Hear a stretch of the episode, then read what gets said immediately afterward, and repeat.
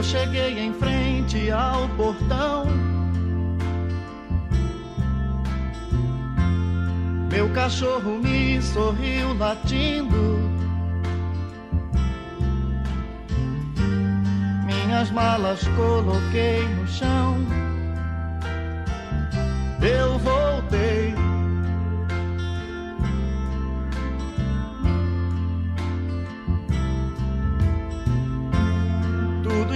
Estava igual como era antes.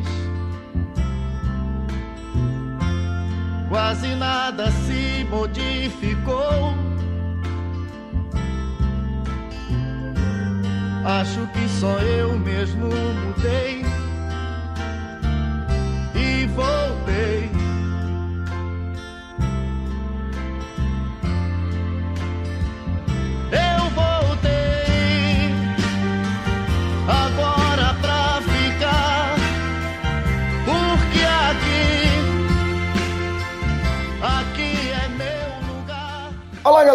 Começando aqui uma edição especial do podcast 45 minutos e não é por acaso que a gente está ouvindo o portão do Rei Roberto Carlos, porque o esporte está de volta à Série A do Campeonato Brasileiro e agora sim, depois da brincadeira lá com o Simone voltando para casa, a gente pode dizer que o esporte tem o direito de repetir os versos do Rei e dizer que aqui é o meu lugar. E nesse ano o clube repete o que houve em 2013, subindo imediatamente após o rebaixamento, no bate e volta, né?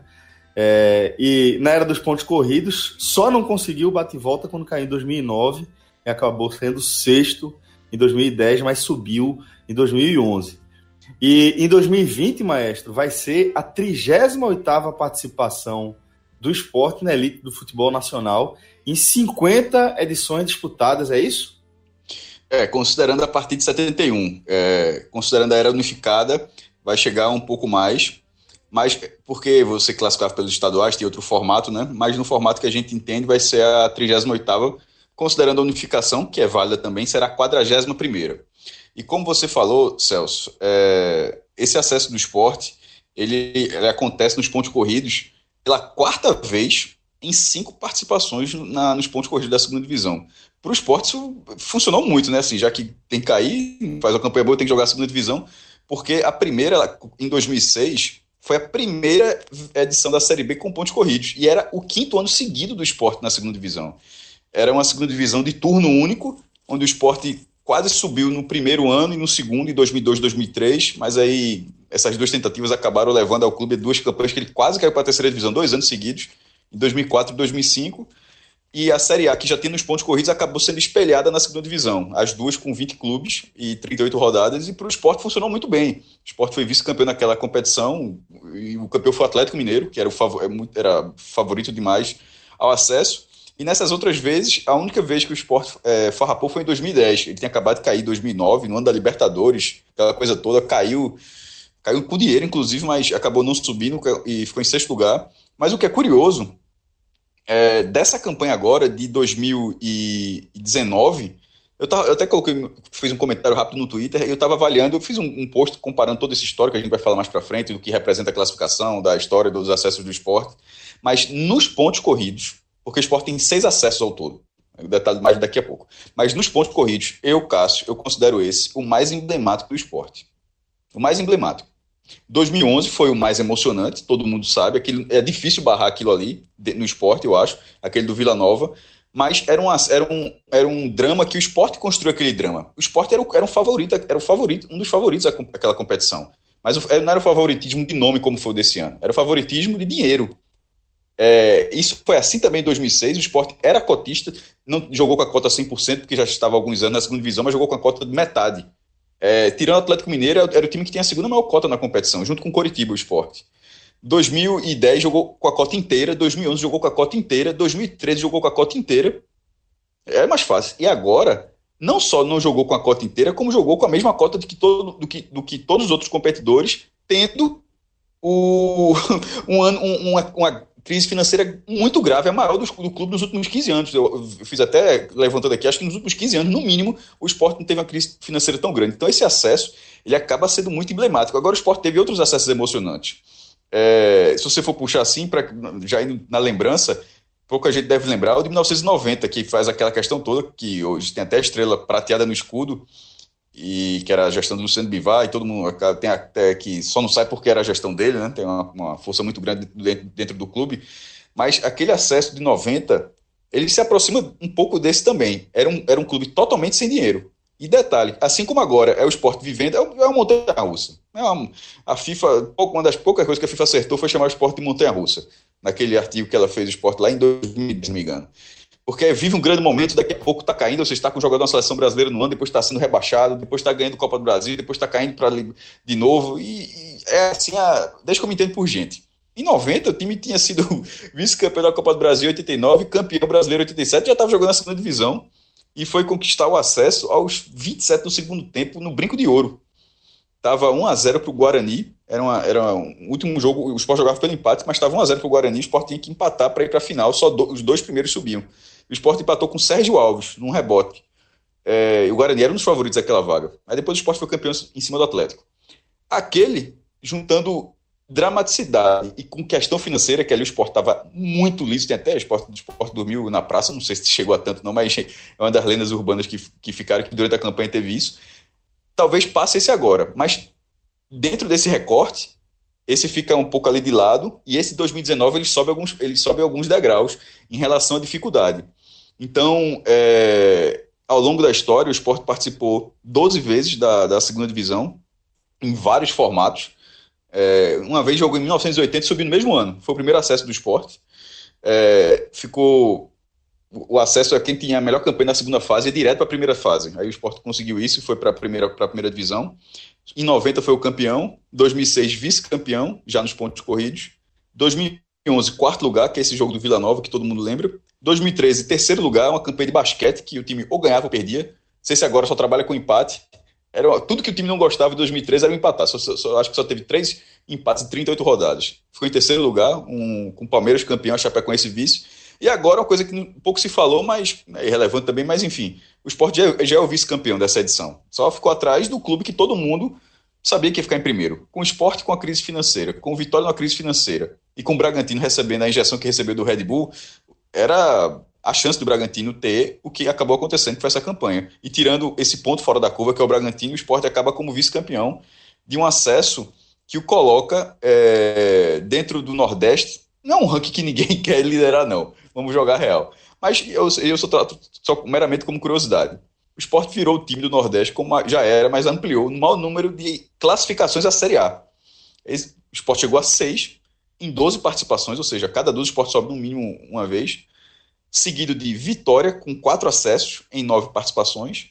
Fortaleza, é, são, é um, são quatro times com quatro acessos. Vitória, com, Vitória em nove participações, Fortaleza em 17, Náutico em 19 e o Santa em 20. Depois vem times com três acessos. O Bahia em 10 participações. Veja só, é, o esporte tem mais acessos, mas precisando muito menos que o Bahia. 6 em 12, o Bahia 3 em 10, ou seja, o Bahia peleja mais para buscar esse acesso. E o Ceará, meu amigo, 3 em 30. tem que jogar 10 para conseguir um acesso quando joga quando disputa a segunda divisão. Seguindo a lista, ah, lembrando que essa lista ela conta desde 1980, de 80 até 2019. Dois acessos do CSA em oito participações, dois do América de Natal em 23, uma do 13 em 9 e uma do Central, aquela de 86, em 17 participações. Ou seja, 1, 2, 3, 4, 5, 6, 7, 8, 9, 10, 11 clubes do Nordeste já conseguiram acesso à primeira divisão, sendo o esporte o time que mais é, vezes conseguiu essa classificação. Bora ver se, se ele estabiliza nesse ranking para não precisar subir nesse ranking muito em breve. Pois é, mas porque é aquele ranking, né? Quanto mais você sobe, significa que mais você caiu é, também, né? O, é, é tipo o Havaí, que está há sete anos pesando Série A com Série B e já acabou de ser o primeiro rebaixado, vai jogar a Série B e se brincar sobe de novo. Aí, meu amigo, é difícil que um clube desse não seja o líder lá no Sul. Nem sei se é, mas sete anos revezando que o esporte não demore tanto para revezar. Aliás, que o esporte demore para revezar, na verdade. que Cássio, se estabilize por ali, né? Só para fechar, Cássio, eu queria tirar uma dúvida contigo, que é no ranking de participações na Série A desde 71, né, de quando foi criado o Campeonato Brasileiro. Até pouco tempo tava os três principais até clubes passado, do Nordeste 2018. brasileiro, até ano passado, estavam todos empatados com, empatados com 37. E agora o Bahia vai para 39, Sport 38 e Vitória 37. Isso. Confirma, né? É, 39 Bahia, 38 Sport e 37 Vitória. Na, no unificado, é, o Bahia, torcedor do Bahia sempre cobra isso como se a gente falasse 71 para reduzir o negócio do Bahia. Não tem nada a ver uma coisa com a outra. Isso é só uma questão de recorte mesmo. Mas na, na, na, na, na era unificada, o Bahia vai para a 48 em, é, em 2020, né? 48 2020. O Sport vai para 41 e o Vitória tem 39. Ah, e nos pontos corridos, só que acho que é interessante também, é, o Bahia vai para a nona e o Sport vai para a décima, igualando o Vitória, que aqui nas pontos corridos quem era o primeiro era o Vitória. Décimo, o Sport vai para o décimo ano e o Bahia ainda vai para a nona em 2020. E ainda vai trazer... ponto, Celso. Pois não, mas... O resumão dos acessos. Desde 1980, sexto do Sport, 15 de Pernambuco, 34 do Nordeste. Desde 88, que é o sistema tradicional de você subir para a divisão no ano seguinte, foi o quinto do esporte, o 12 de Pernambuco e o 28 do Nordeste. Considerando só a era dos pontos corridos, foi o quarto do esporte, o sétimo de Pernambuco e o 17 do Nordeste. Pronto. Bom, e esse passeio aí pela história dos acessos do esporte, né, a Série A e também a, essa nova formatação aí da participação dos principais clubes do Nordeste na elite do futebol nacional foi somente a introdução desse nosso programa que vai trazer um raio-x dos caminhos do esporte para conseguir esse acesso e também dos novos caminhos que foram abertos a partir da confirmação desse retorno do Leão à Série A. Fred, é, já dá para a gente fazer previsão das odds do esporte para edição 2020 do Brasileirão, porque aí, meu amigo, como a turma tá dizendo aí, vai ser aperreio, velho. vai ser aperreio.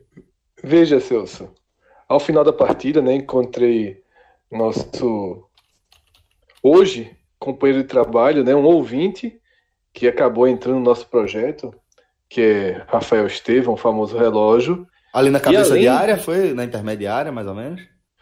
Não, foi na faixa central do gramado. Mas. Mas. Ele. Além de comemorar o acesso do esporte, ele estava lá vibrando, porque ele disse: Eu acreditei, no intervalo eu entrei, o esporte estava pagando mais de 6 para 1 na virada.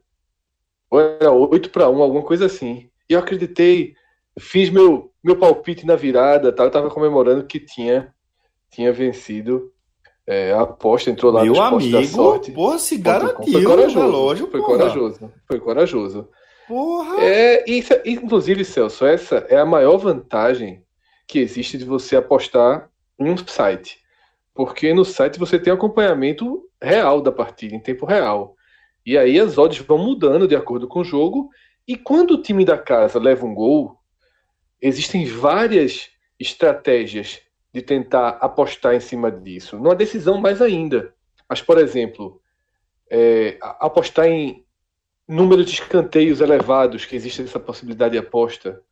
É, apostar como ele fez na virada. Uma vitória do esporte que inicialmente pagava 1,7 já estava pagando razoavelmente bem. O esporte da sorte estava é, meio desconfiado da, da, do favoritismo do esporte contra a será. Será que a zica reversa, porra? Eles colocaram, na verdade, Celso, esporte, Curitiba, é, América e Atlético, basicamente com a mesma com o mesmo grau de favoritismo. 1,70, 1,70, 1,70 e só o América e só o Atlético com 1,65.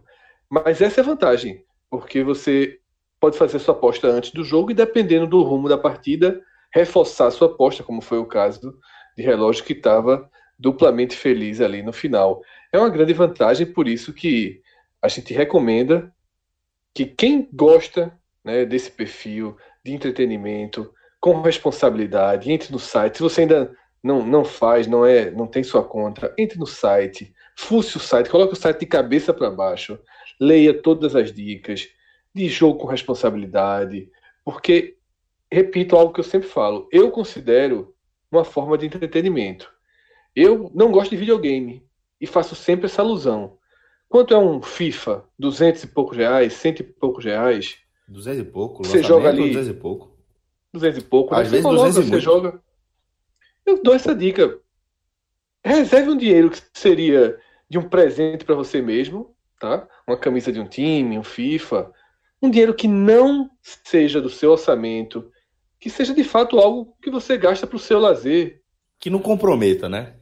Exatamente. essa responsabilidade, e a... né? E entenda que ele é a sua fichinha ali.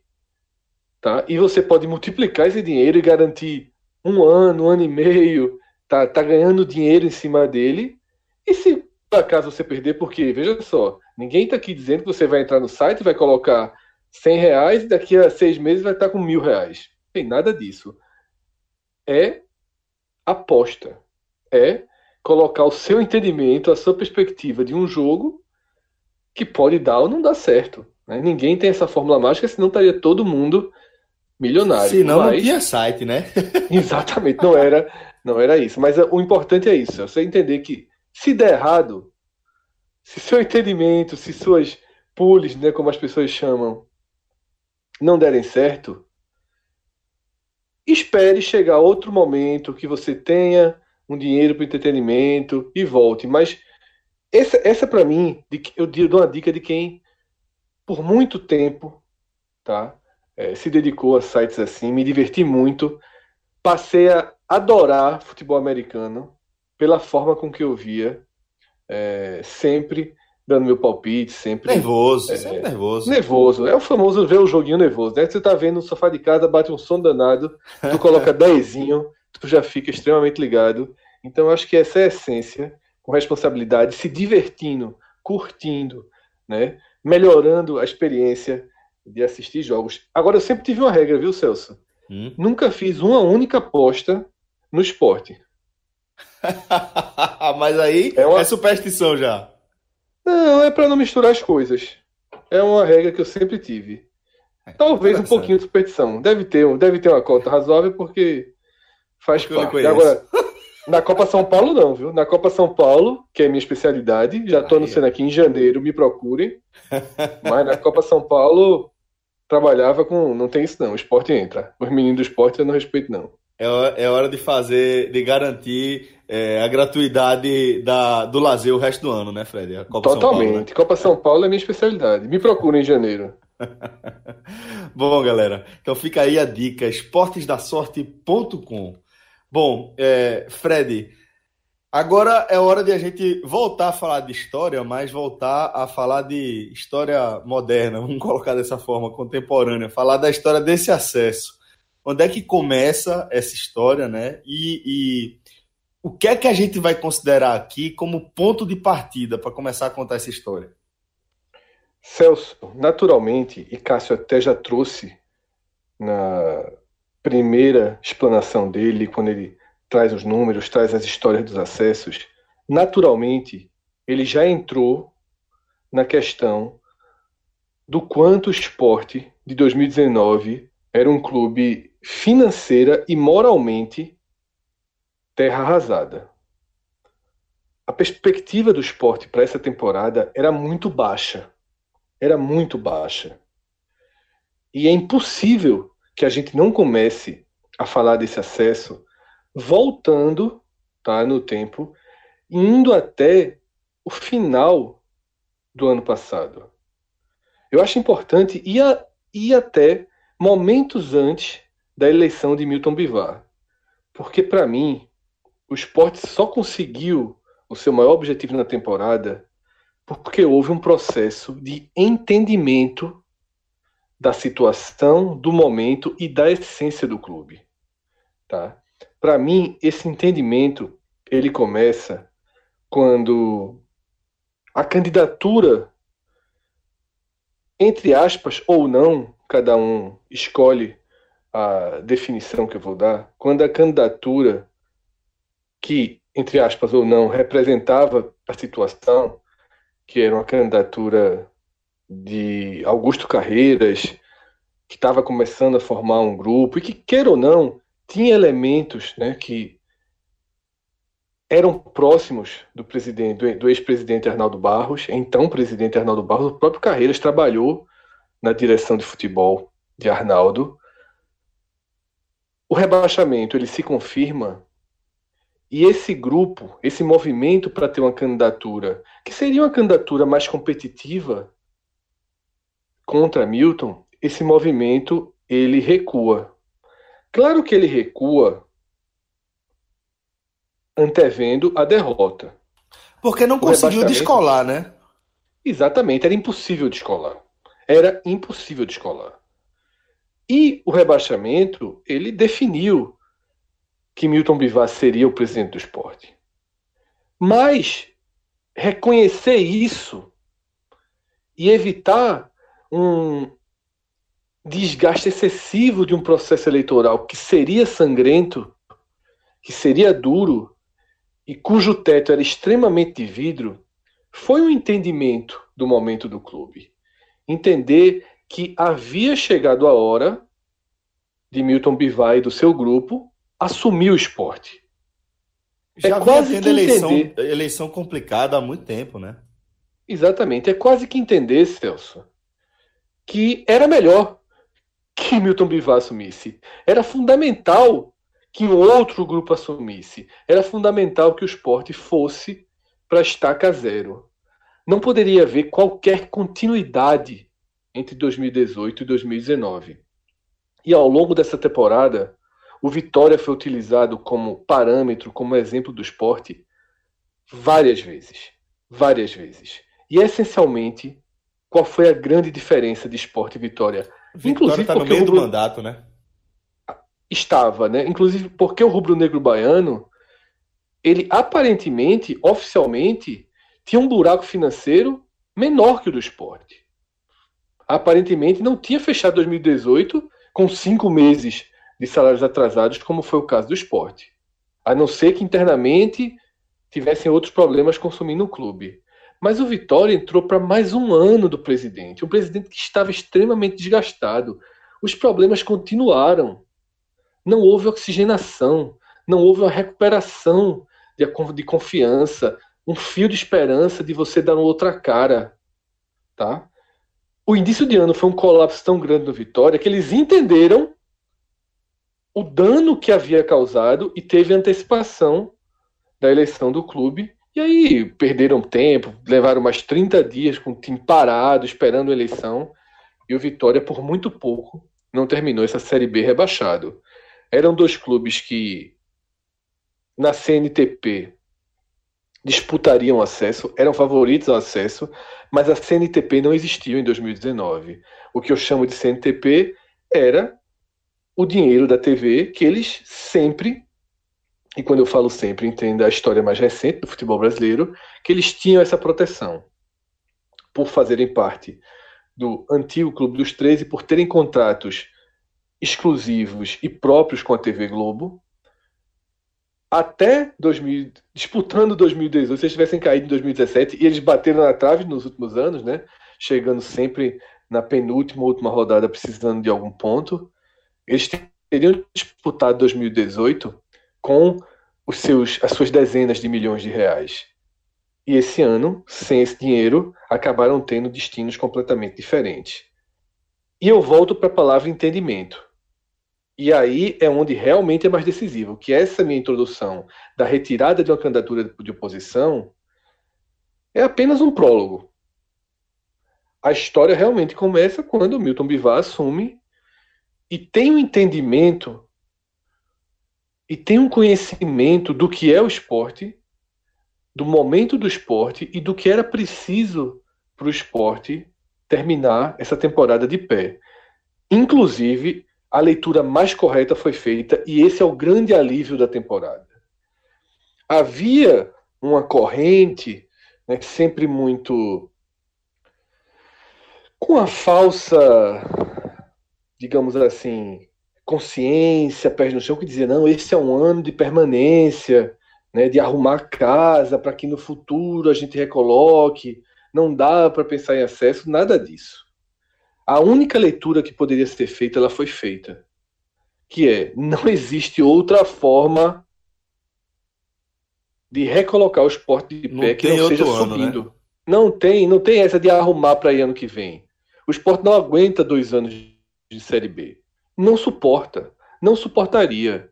E o esporte fez um planejamento de futebol extremamente difícil, vulnerável porque abria feridas em outras áreas do clube e a gente viu a gestão sendo destruída na mídia nacional, local e nacional, naquele caso do campo de, de treinamento do futebol feminino e do, das matérias que vieram é, revelando a situação precária.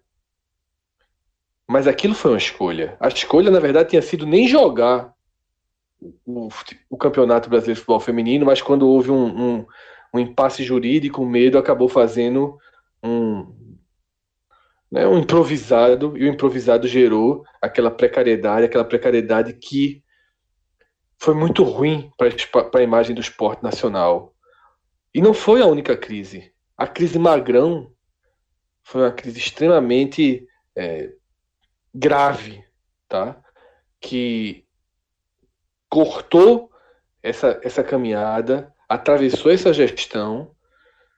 Fred, com... talvez, talvez a crise Magrão reverbere mais na história do que a própria campanha do acesso, só para a gente ter ideia. Né? É verdade, porque foi era o maior ídolo do clube. Isso já foi muito comentado. Tivemos programas sobre programas sobre isso, que teve um final absolutamente fora do que era imaginado. Né? O final cujo acesso, é... cujo acesso deixa um pouco de lado. A, a, Exatamente. A, o não, um não acesso agora, a Castelo Magrão voltaria muito, provavelmente, esse fim de ano. Eu, eu acho que é, fica uma vira literalmente uma página virada, fica uma página virada com o acesso. Porque é, de... porque você você conseguiu passar por cima daquilo. Daqui foi algo muito ruim para todo mundo envolvido, inclusive para o próprio Magrão naturalmente, mas o clube seguiu. Se o clube não tivesse subido, Maestro. o clube, entre aspas, não teria seguido. Teria ficado, ou seja, perdeu o ídolo e não conseguiu o objetivo, não conseguiu nada. Então ficaria remoendo até subir. Eu, eu gostei. Que... É, desculpa, mas concluir. Não, isso mesmo.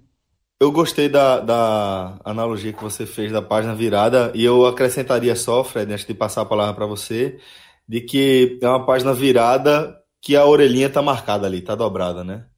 Que é justamente é, pelo, pela, pelo trauma aí do desfecho da passagem de Magrão, né? Do fim, justamente desse fim dessa, dessa história. Mas no choque de narrativas, prevaleceu a narrativa do clube. De forma surpreendente. Prevaleceu a narrativa do clube. Eu, Fred, pessoalmente, escolho a narrativa do clube também. Tá? Eu acho que a gestão de Magrão, nesse caso, ela foi desastrosa. E o acesso mostra isso. Era para Magrão estar em campo ele teria sido o jogador com o nome mais gritado no estádio. Talvez, inclusive, a forma com que o clube comemorou tivesse sido diferente. Talvez não tivesse tido invasão, por exemplo. E a gente vai falar isso no final do programa, sobre a invasão. Talvez fosse um momento de celebrar Magrão. Talvez o clube tivesse um marketing pensado para isso, apagaria as luzes do estádio, canhão de luz nele. Seria uma outra, um outro evento era que poderia ter. Uma epopeia. Que poderia. É, e detalhe, ele estaria jogando, né? Se o curso da história, é claro que, é, como no filme Corra Lula Corra, qualquer detalhe na mudança da história mudaria todo o final. Mas. Fazendo Efeito borboleta, né, história... Inclusive, é. inclusive, muda o final de tal forma que eu não sei se Maílson teria feito alguma das defesas que Luan Poli fez nessa reta final. Só deixar, deixar, registra, deixar registrado. A do segundo e, tempo, e... quando o jogo tá 1 a 1 24 minutos, o, o contrapé que ele defendeu um chute de Marquinhos da ponte. Meu amigo, ali a, ali a vaca deitava. Nesse jogo de hoje. É, eu e, e partindo por esse princípio, talvez se Magrão fosse o reserva, a história também tivesse sido diferente para pior. Pra não, ele poderia ter pego. Então, eu, eu, na verdade, tanto que é. o Magrão, eu, eu, comparei na verdade com o Maílson, só dizer, porque você falou, eu achei curioso que, enfim, né, do, do, você citou Lola Corra, Lola Corra, mas nessa, nessa história com o Luan Poli, só quer dizer que, no fim das contas, a coisa mais surpreendente foi a atuação desse goleiro nessa não, reta final. No, que seria é, o terceiro com o Magrão. que seria o terceiro é, com o Magrão, porque ele estava no elenco já. No fim das contas, foi muito melhor para o esporte. O que a gente está querendo dizer é isso, foi muito melhor para o esporte. Tecnicamente, Magrão não fazer parte desse elenco. Historicamente, na questão emocional, na questão afetiva, é outra história. Tecnicamente, foi muito bom para o esporte é, não ter Magrão, mas ninguém esperava por isso, né? Porque Luan Poli, como o Cássio falou, ele foi um dos personagens principais da campanha do acesso de forma inimaginável, mas a gente vai entrar nisso mais para frente. Seguindo essa linha do tempo, Celso, indo para o eixo, voltando para esse eixo dessa análise, é inegável que essa direção de futebol ela conseguiu montar um elenco muito acima do esperado, muito acima. E Milton Cruz. A partir do treinador, né? Não, primeiro foi Milton Cruz. Né? Vamos colocar as coisas em ordem. Foi um erro. Foi um erro. Traz Milton gente... Cruz, foi um erro, foi um erro, alertado. A gente não. não em nenhum momento. Se falou da montagem, momento... quer, quer trazer para o cara montar, beleza, mas para colocar o time ficou dizendo, não, não foi, não acertou no treinador, não. Exatamente. Em nenhum momento é, a escolha parecia interessante. A gente entrevistou Milton durante a campanha, ele ali falou meio em off para gente sobre Milton e havia uma expectativa, ele ainda estava tentando convencer Milton Cruz a ser um, uma espécie de um gerente de futebol, né? Mas ele, como treinador, não consegue consolidar sua carreira e justiça seja feita aqui. Muita gente coloca a formação desse elenco na conta de Milton Cruz por ele ter esse histórico, mas a participação dele é basicamente nenhuma na formação isso, desse elenco. Isso, verdade. Basicamente nenhuma. É preciso corrigir essa parte da história, tá? Realmente foi a direção que trabalhou. É preciso dar o mérito a quem teve o mérito. E como é que eu defino esse elenco? É um elenco de potencial muito acima da Série B. Potencial não é desempenho. O potencial máximo, o teto desse time do esporte, ele é muito acima. A regularidade e o desempenho não. Isso foi outra coisa que foi muito martelada nos podcasts ao longo da campanha. Que foi Fred, esse se... time do esporte. Só um segundo, Celso. Esse time do esporte, ele cria uma sensação de que ele pode render muito, porque você soma todas as grandes jogadas, os melhores momentos e você considera esse é um grande time. O teto é muito alto. Mas antes de chegar ao clube, esses jogadores, quase todos, têm suas carreiras marcadas pela irregularidade. São jogadores como Guilherme, que jogam uma partida boa, quatro ruins. Leandrinho, Thierry.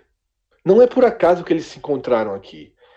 E a discrepância entre esse teto e o rendimento regular da equipe gerou um, um certo uma certa um problema de leitura né de, de campanha a gente vai aprofundar nisso daqui a pouquinho então para fechar Celso esse trabalho de ponto de partida a gente tem como ponto de partida principal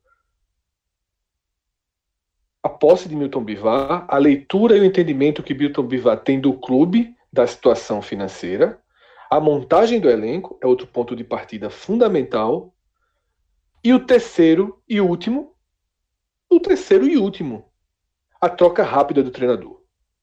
E o acerto absoluto em Guto Ferreira. Por que acerto absoluto? Porque na hora que o Sport contratou Guto Ferreira, eu não sei se a gente chegou a falar isso no ar. Acredito até que sim. Mas fora do ar, era no grupo do WhatsApp era assim. Agora o esporte entra no eixo para subir. Agora o esporte será um time que disputará o acesso. Garantir o acesso, ninguém faz isso. Mas na hora que o esporte contrata Guto Ferreira, você sabe que o esporte vai ser sexto, quinto, quarto, terceiro, segundo ou primeiro. Então, são esses os pontos de partida, são esses os eixos que levaram o esporte a ter um final que, sem dúvida, ainda que algumas pessoas mais ranzinzas vejam de uma forma diferente. Eu não tenho dúvida em dizer que 2019 foi um ano feliz e que o final do ano foi feliz. O esporte ele consegue no futebol cumprir seus objetivos, mas é importante também é, sublinhar que fora do campo o esporte também conseguiu avanços num ano quase impossível. Tá? O marketing conseguiu restabelecer a dignidade do clube. Quem imaginaria que o esporte nesse ano de Pindaíba, sem dinheiro, ia conseguir ter, junto com a Umbro, né, o lançamento da nova camisa, trouxe os Paralamas. Não é uma grande novidade. Os Paralamas têm tocado. Fábio Porchat estava hoje na, na ilha. Exatamente. Mas eu acho que foi até mais espontâneo pela, né, pela, pela proximidade com o Renato. Não sei exatamente, estava lá de Renato, mas pode ter sido algo do clube também. É, não tenho qualquer informação sobre isso. Mas de ação ali, ação aqui, um copinho, sabe? Uma coleção, um chip. Fred, sobre o copinho. A volta dos deixa... patrocínios da camisa. Só para fechar, que estou finalizando mesmo. Não tem nada do outro mundo aqui, não tem super invenções, mas tem uma adequação à realidade muito bem feita. É elogiável e merece o reconhecimento nesse programa que fecha né, essa campanha de acesso. A gente deve ter outros programas ainda, né, dando outra aprofundada, mas nesse programa específico, é importante dizer que qualquer passo dado para frente em 2019 merece elogio. E os passos dados eles foram sólidos. Então, eu acho bom reconhecer isso dentro e fora de campo. Bem, só registro rápido sobre, sobre o Copinho. Linda a homenagem que o esporte fez. É, o Copinho foi Dona Maria. No dia da, no dia da consciência negra, torcedor, é uma, é homenagem dessa em vida, o que é sempre importante, homenagem em vida. Dona Maria tem várias homenagens, mas essa, desse esporte sempre faz uns copinhos muito legais, inclusive, mas esse foi muito bonito. É, e, enfim, ela entrou lá com. Eu vi na televisão Verdade. ela entrando na, com a Treme Terra. É, e sobre a gestão, é, Fred falou um pouco dessa, dessa gestão, eu acho que assim, a bomba chiando era gigantesca. Era. Assim, é, o, o, a forma como o esporte terminou, que é, o, o 2018 o esporte ainda não acabou. Só deixando claro. Tanto não acabou, que ainda tem 18 milhões, 16 milhões e meio, que já pagou acho que 1 milhão e meio, tem 16 milhões e meio ainda para pagar é, da cota da Globo detalhar mais para de, de adentamento das últimas gestões. Então, assim, a, o esporte terminou o ano devendo 20 milhões de reais em salário em 2018. 20 milhões em salários. Isso é um absurdo. Um clube que tem 100 milhões, é inacreditável. Chegou, era, aquela, era, aquela, era aquela impressão que tinha. O esporte não está pagando ninguém. Sabe-se lá o que é que o esporte está fazendo com o dinheiro? Se já torrou tudo. O esporte não está pagando ninguém. Não estava pagando ninguém mesmo. Pegar a, a, aquele clube sem a cota, a cota, o esporte teve 43 milhões de reais de cota em 2018. 41 milhões em 2017, 43 milhões em 2018, 8 milhões em 2019. Detalhe, já com, com o desconto da Globo e com o Bruto, o esporte ficou com 5,5. Porque a Globo disse, ó, oh, meu não vou esperar tu subir não, vou, ter, vou tirar um pedaço aqui. Ou seja, de 43, 5,5. É, um, e um clube que não vivia essa realidade há, há mais de 10 anos que não tinha algo parecido. Fazer aquele, aquele clube subir no mesmo ano e subir com, com exceção feita. Teve emoção, teve no jogo da Ponte Preta, teve a frustração do Vila Nova, mas assim, foi a reta final, mas a campanha toda é segura. O Sport tem quatro. O Sport vai. O Sport, ah, como, não, como venceu esse jogo da Ponte Preta, só falta um jogo, o Sport terminará a competição. Mesmo como vice-campeão, como o clube que menos perdeu. Você imaginar em janeiro, ó, será ao final do ano, independentemente da campanha, da colocação, o Sport vai ser o time que vai terminar com menos derrotas na Série B. O cara, peraí, pô, é difícil. Era difícil imaginar isso. Porque tinha o Coritiba, tinha o Bragantino chegando com o Red Bull, tinha o Vitória, que você esperava ser, poder ter sido mais competitivo. Então, é, o trabalho feito para esse elenco eu acho elogiável. E assim, é, eu, Milton Bivar, pô, pô, é claro que eu tenho várias coisas que eu não concordo com o Bivar várias coisas. uma leitura de futebol de alguns aspectos tem. Ele, já, ele teve uma, um, uma, época que ele foi vice-presidente de futebol na direção, que ele não fez um bom trabalho, foi em 2013. Acabou até saindo depois da eliminação para o Campinense. Posso estar enganado na Copa do Nordeste. Mas assim, tem o outro lado também e tem que reconhecer, de, de aglutinar as forças dentro do esporte e de que é um cara vencedor pra cacete, pô. o cara, é, quando ele entrou no esporte, ele entrou como o irmão de Luciano. Ou seja, era, era, ele entrou como Luciano propaganda. É, dando continuidade a, a, como se fosse um braço de Luciano dentro do clube, até que Milton Bivar conseguiu ter a própria estrela, literalmente, uma, uma, dentro, hoje do escudo, uma, uma, estrela dourada é uma gestão de, de Milton Bivar, que é a Copa do Brasil, e no primeiro biênio dele, 2007, 2008, foi muito vencedor. Ele errou no sucessor, poderia ter continuado. O Silvio Guimarães tinha outra, é, foi 2009, 2010, tinha uma veia mais, muito administrativa, mas pouco para o futebol. Não, não é, ele poderia ter continuado, não foi, uma, não foi um bom sucessor, embora o Silvio Guimarães tenha amortizado várias dívidas. Mas o biênio dele foi muito bom, e esse primeiro ano agora é ótimo. Então ele já fica com. Ganhou dois estaduais na, na, naquele biênio, ganhou um estadual agora, ganhou a Copa do Brasil ali, consegue um acesso agora. É um cara extremamente vencedor dos mais presidentes, dos presidentes mais vencedores que o esporte já teve. Na sucessão de um cara, de um, de um presidente que beirou o oposto disso. Então, de um ano para o outro, a virada foi muito grande. Muito grande. É, o, esporte, o esporte termina. Tá, agora terminou o ano, falta o jogo Atlético Goianiense, mas, enfim, nem, nem a classificação do esporte vai mudar, já, o time já está com o segundo lugar garantido é, o esporte termina de uma forma muito acima do que imaginava. Achava que o esporte poderia competir pelo acesso, poderia até brigar pelo acesso, mas tipo Vila Nova 2011, ali buscando o quarto lugar, sabe-se lá como. Buscar uma, uma, uma campanha dessa por antecipação, dessa forma, é, é, é impensável. Eu acho que é o grande acesso que o esporte é, conseguiu, surpreendente demais. E aí, Fred, vou voltar aqui um pouquinho para a questão da montagem do elenco, é, que para falar do futebol, né, dessa parte, dessa gestão do futebol, é, acho que o grande acerto, de fato, foi, foi apostar num perfil de elenco que deu certo, né, que de fato é um perfil que tem muito potencial de, de pico, né, se você for analisar o a, a, capacidade, as capacidades individuais e técnicas de cada jogador, você vê que são jogadores acima da média de Série B, de potencial técnico, mas que de fato são jogadores muito irregulares. E a questão é que, se não fossem assim, eles não estariam disputando essa Série B pelo esporte. Né? E o esporte, a direção, ela tem o mérito de apostar nesse perfil de jogadores com potencial técnico elevado, é, e, e, regularidade é, assim arriscada, né? É, porque o nível da Série B também é um nível tecnicamente baixo. A gente já falou algumas vezes sobre o efeito que é, elencos como do Flamengo e de Palmeiras têm sobre as demais divisões. E quando o esporte vai mal, se os seus jogadores não alcançarem o potencial técnico que eles têm para alcançar, eles ficam ali na média dos demais adversários. E com um treinador é, organizado, com um treinador que entende de futebol e que faz um, um, um tipo de trabalho que é relativamente conhecido, familiar para a torcida do esporte, que é um treinador que aposta é, mais na segurança, numa marcação bem ajustada. Não é de hoje que o esporte é, escolhe joga, é, é, técnicos com esse perfil, né? E Guto é um torcedor que tem esse perfil com um olhar contemporâneo para o futebol, né? Um cara que sabe ajustar bem o time. O time de Guto é organizado.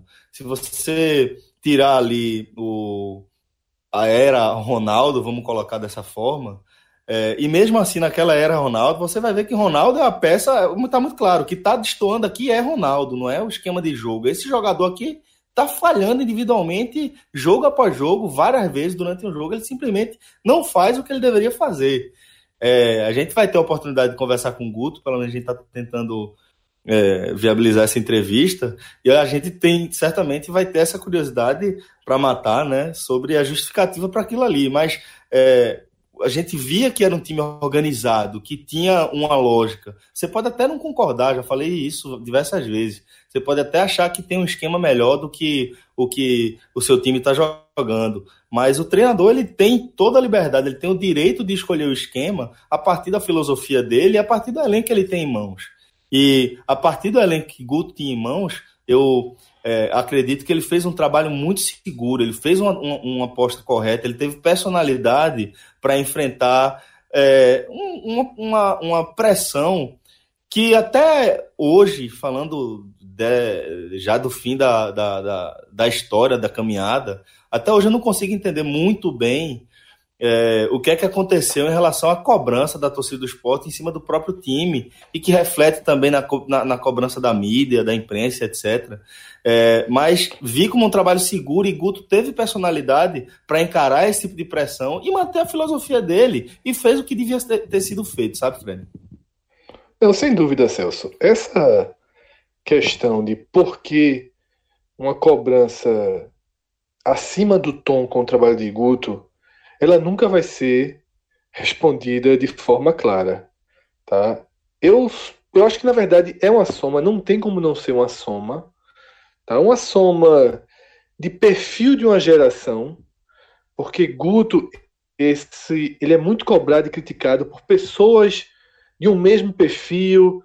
É uma coisa que vem muito das redes sociais. Você nunca viu no estádio Guto sendo muito cobrado. Já tiveram reclamações, né? Uma reclamação ali, uma vai aqui, mas nada generalizado. Ele nunca enfrentou um, um estádio chamando ele de burro, né? Por inteiro. Então é um pouco uma sensação de um perfil de rede social, né? De supervalorizar algumas questões e desvalorizar outras, achar que conceitos táticos, ousadia em cima de ousadia devem ser consideradas elementos e qualidades superiores a uma condução estável, por exemplo. Mas isso a gente já debateu muito e eu, particularmente, acho até bem cansativo ficar é, em torno, né, girando em torno dessa, desse tema. Mas também tem dois elementos aí, que é o elemento que já falado aqui algumas vezes, desse teto do time do esporte, desse potencial, e é muito difícil que o torcedor consiga aceitar que esse potencial e esse teto não é o treinador que controla o time vender ao máximo desse teto. É lógico que ele trabalha para isso, que ele tenta. Eu acho que ele é muito competente em alguns aspectos e falhos em outros mas a irregularidade dos próprios jogadores impede o time de render sempre nesse teto.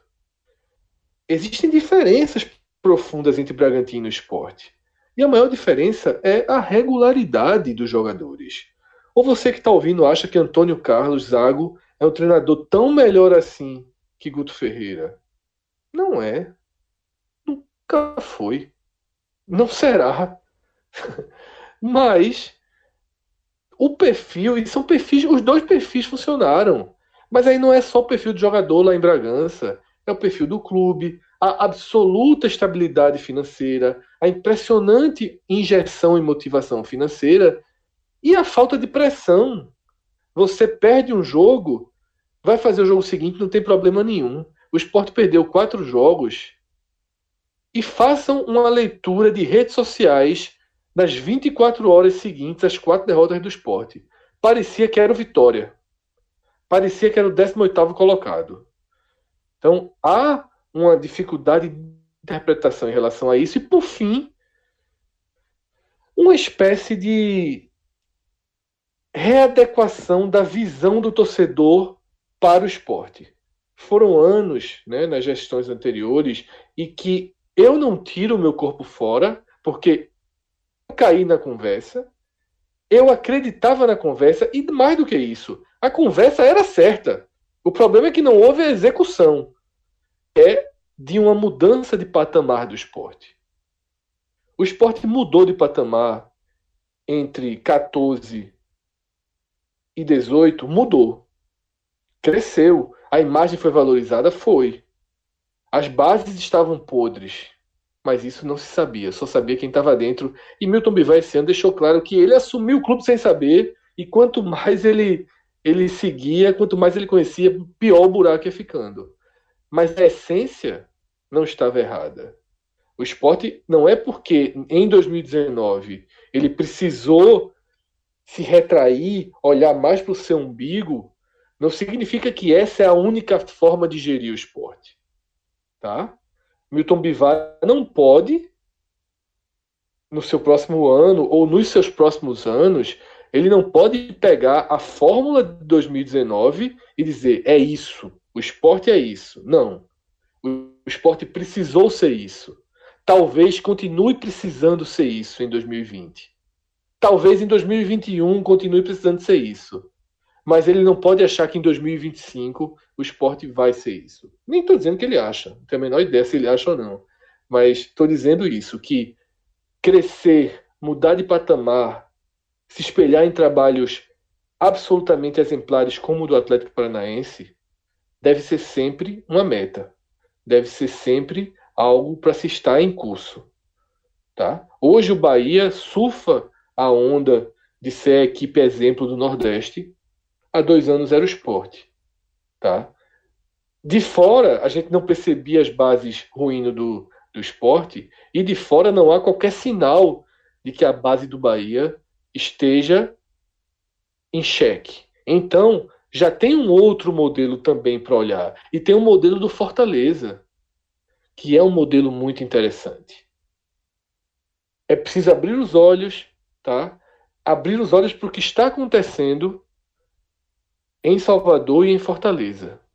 Como Bahia, Ceará e Fortaleza passaram a se relacionar com seus torcedores, a conseguir que seus torcedores sejam mais consumidores do clube, estejam mais presentes, mas isso aí são cenas do próximo capítulo. Celso. Acho que a gente ainda tem um pouco é, de futebol para fechar essa análise. Depois a gente pode, ainda nesse programa, jogar um pouco para frente. Eu sei que Cássio tem projeções financeiras aí é, que vão terminar esse programa um pouco ice, mas antes do futuro a gente ainda tem um pouquinho do presente. 45 pra, pra pontos para arrumar. É chato demais. Cada pontinho vai fazer toda a diferença do mundo. Tô mas, mas vamos terminar Bom. de passar a régua aqui na questão técnica, na questão de desempenho de 2019. Vamos. E aí depois a gente a gente pega nosso DeLoreanzinho que está cansado hoje, trabalhando cansado. muito. Para levar para esse futuro, mas teremos vai outras oportunidades que... também. Não acho que a gente vai esgotar o tema aqui, longe disso. Não, a programação, a reta final, Celso, de programação do podcast nas temporadas, opinião minha, é o que a gente faz de melhor. Sabe, dezembro é o mês que a gente faz programas muito importantes, tá? Muito legais. Algumas das nossas gente... maiores. A, a, a, nossa maior audiência é no entre safra dessa, né? Exatamente, Celso. Você tem, é, primeiro, programas analíticos, números, projeções. A gente tem Cauê. Esse ano a gente tem Rodolfo. A gente tem Cauê é do caralho. É, Cauê, meu irmão. Quem tem Cauê, quem tem Cauê, pô, quando a gente vai fazer os programas de lista, ele já tá fazendo. Parecia, tá parecia tá Avengers quando a galera fala, a gente tem um Hulk. Mas você não vai pegar essa gente, referência. E esse, não faço a menor ideia, exatamente. Mas deu para entender, né? Que é uma, quem tem Hulk numa briga também. Tá tranquilo, dá pra entender que tá, que tá, tranquilo, né? E Exato. a gente esse ano tem Rodolfo também, né? Que é um cara que também é dessa linha de Cauê de jogadores. E outros programas, como você já antecipou aqui, né? Teremos Guto e vamos fazer um programa diferente com o Guto. Né? Vai ser bem legal. Esse acesso do esporte, tudo que a gente debateu, isso vai vir para a mesa de forma muito, muito crua tá? É, teremos outras oportunidades, mas é claro que nesse programa aqui, o que a gente puder passar a régua, o que a gente puder deixar como palavra final, também vamos fazer. Então vamos tentar fazer isso com a campanha, Fred. É, foram 37 jogos né, para o esporte confirmar matematicamente esse, essa vaga, sendo 17 vitórias, 16 empates e só quatro derrotas, como você já destacou, né? Celso, essas quatro derrotas, elas são o lead do esporte dessa, dessa temporada. Daqui a 10 anos, quando a gente estiver analisando, ó, quando o esporte caiu lá em 2019, meu velho, aquele ano foi o ano que a gente ligou a TV para ver o esporte jogar fora de casa, achando que o esporte não perderia os jogos. A primeira vez em nossas vidas. A primeira vez em nossas vidas que a gente chegava em casa, ligava a televisão, né, podia ouvir com som, né, porque quando o jogo é transmitido fora dá para ouvir tranquilo, acreditando que o esporte poderia ganhar o jogo e tendo quase que confiança que não perderia. Celso, quatro derrotas. Uma das quatro, o esporte foi pior que o adversário. Esporte 0, América Mineiro 2. As outras três, uma é descartada. Foi aquele jogo absurdo lá em Ponta Grossa, né? debaixo de uma tempestade, mas que o esporte ainda foi inocente para levar a virada. É descartada tecnicamente. Mas aquele jogo, ele é uma das partidas que mostra um dos defeitos desse time, que é o verde. É um time verde. É um time que aprendeu durante a competição, que amadureceu durante a competição e que ganhou corpo com a chegada de William Farias. Sem William Farias é um esporte, com William Farias é outro esporte. Tá? Fez então, muita falta vitória, contra a ponte, viu? Muita. Aquela vitória, aquela derrota, ela tem esse peso do imponderável, de um jogo incontrolável pela chuva, mas também de deixar a partida. É, é, poderia ter sido controlada. O esporte se posicionou mal, leu, fez a leitura errada e por aí vai. A derrota para o Criciúma, o esporte foi muito mal no primeiro tempo, merecia ter saído do primeiro tempo perdendo por 1 a 0 mas no segundo tempo não. Acabou levando um gol numa falha individual, né? Um, um combo ali, mas sobretudo com o Éder, né? Que estava jogando mal. Foi, foi aquele pior momento do esporte do campeonato, né? Que a gente vai fazer Guto responder o que aconteceu ali. Mas é, aquele momento Ronaldo, aquele momento Éder na esquerda, o esporte vulnerável, sem os laterais, né? não foi uma escolha do treinador. A escolha foi como tentar aparar aquela, aquela situação. Prata estava muito mal também na época. Ele tentou Éder e o esporte acabou levando um gol e pressionou o Criciúma para empatar e ainda não conseguiu. E a última derrota foi essa agora para o Guarani. Um jogo que era jogo de 0 a 0 Cada time teve uma chance, basicamente. E o Sport perdeu e o Guarani, na última bola do jogo, fez. Mas vai ser um ano, Celso, em que o que fica? Tá? Fez quatro, quatro derrotas, pontos em cima dos, do campeão. Foi melhor que o campeão nos confrontos diretos. Por quê? Porque o teto é maior que o do Bragantino. O máximo que o Sport pode jogar é mais do que o máximo que o Bragantino pode jogar. Porém, o Sport não consegue ser regular como o Bragantino. E eu, nesse programa, não tenho a menor pretensão de querer convencer quem acha que a culpa disso é de Guto e quem, como eu, acredita que o perfil instável dos próprios jogadores é mais decisivo do que o treinador. Cada um vai ter sua leitura e vai contar que a temporada foi foi definida dessa forma. Mas eu concordo com o que o Cássio falou antes. Cássio já trouxe né, a leitura dele, desse, dessa campanha. E ela é, e você também já, já. Inclusive falou isso no próprio Twitter também, Celso. Isso. Exatamente. Talvez tenha sido o mais seguro dos acessos do esporte. No é. final, não, tem, não ficou com essa sensação por uma preocupação lógica, mas exagerada, mas lógica, tinha que ser, e porque houve uma exceção. O que acontece nas últimas rodadas é uma exceção histórica. Simplesmente os adversários diretos ganharam todos os jogos nas últimas duas rodadas. Porque, essencialmente, o esporte subiu quando virou aquele jogo contra o Paraná. O que veio depois daquilo é a confirmação. Ali, o esporte deixou claro que o esporte jogaria a primeira divisão em Fred. 2020, exceto uma tragédia. Fala, Cássio é, dos pontos corridos, eu para mim o acesso mais seguro é o de 2006. Ali o Sport largou com quatro vitórias. É, foi chegou a trocar de, chegou a trocar de técnico, mas foi de, de Dorival para Givanni Oliveira para confirmar o acesso. Esse agora eu achei ele, ele é mais seguro. Eu achei mais seguro, Cássio. Esse.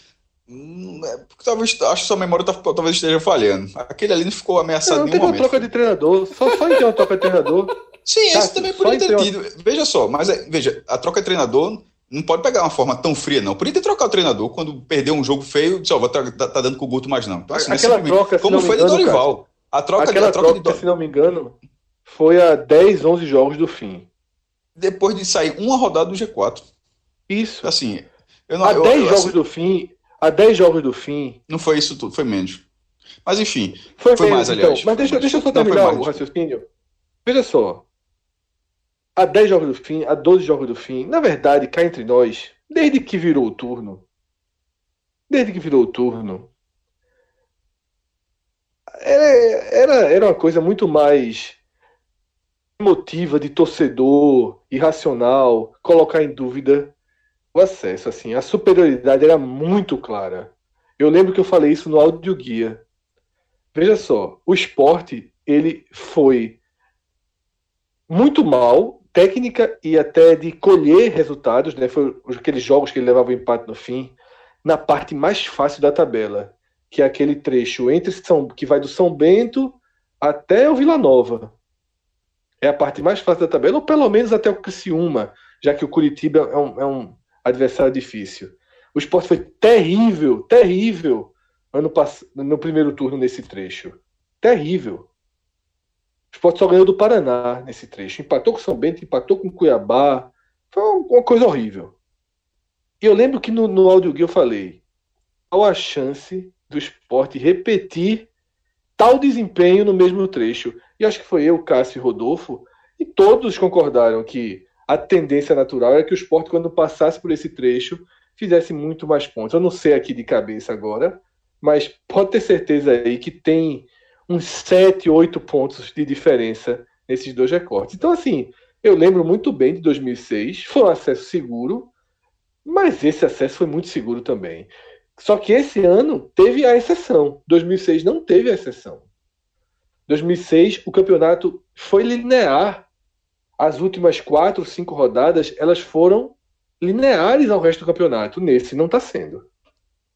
Bom, é, então vamos fazer o seguinte: normalmente nos nossos telecasts a gente reserva um momento, Fred, para analisar os melhores e piores jogadores da partida. Já que a gente está fazendo aqui esse especial, vamos aqui tentar apontar quem foram os melhores e os piores jogadores do esporte na temporada.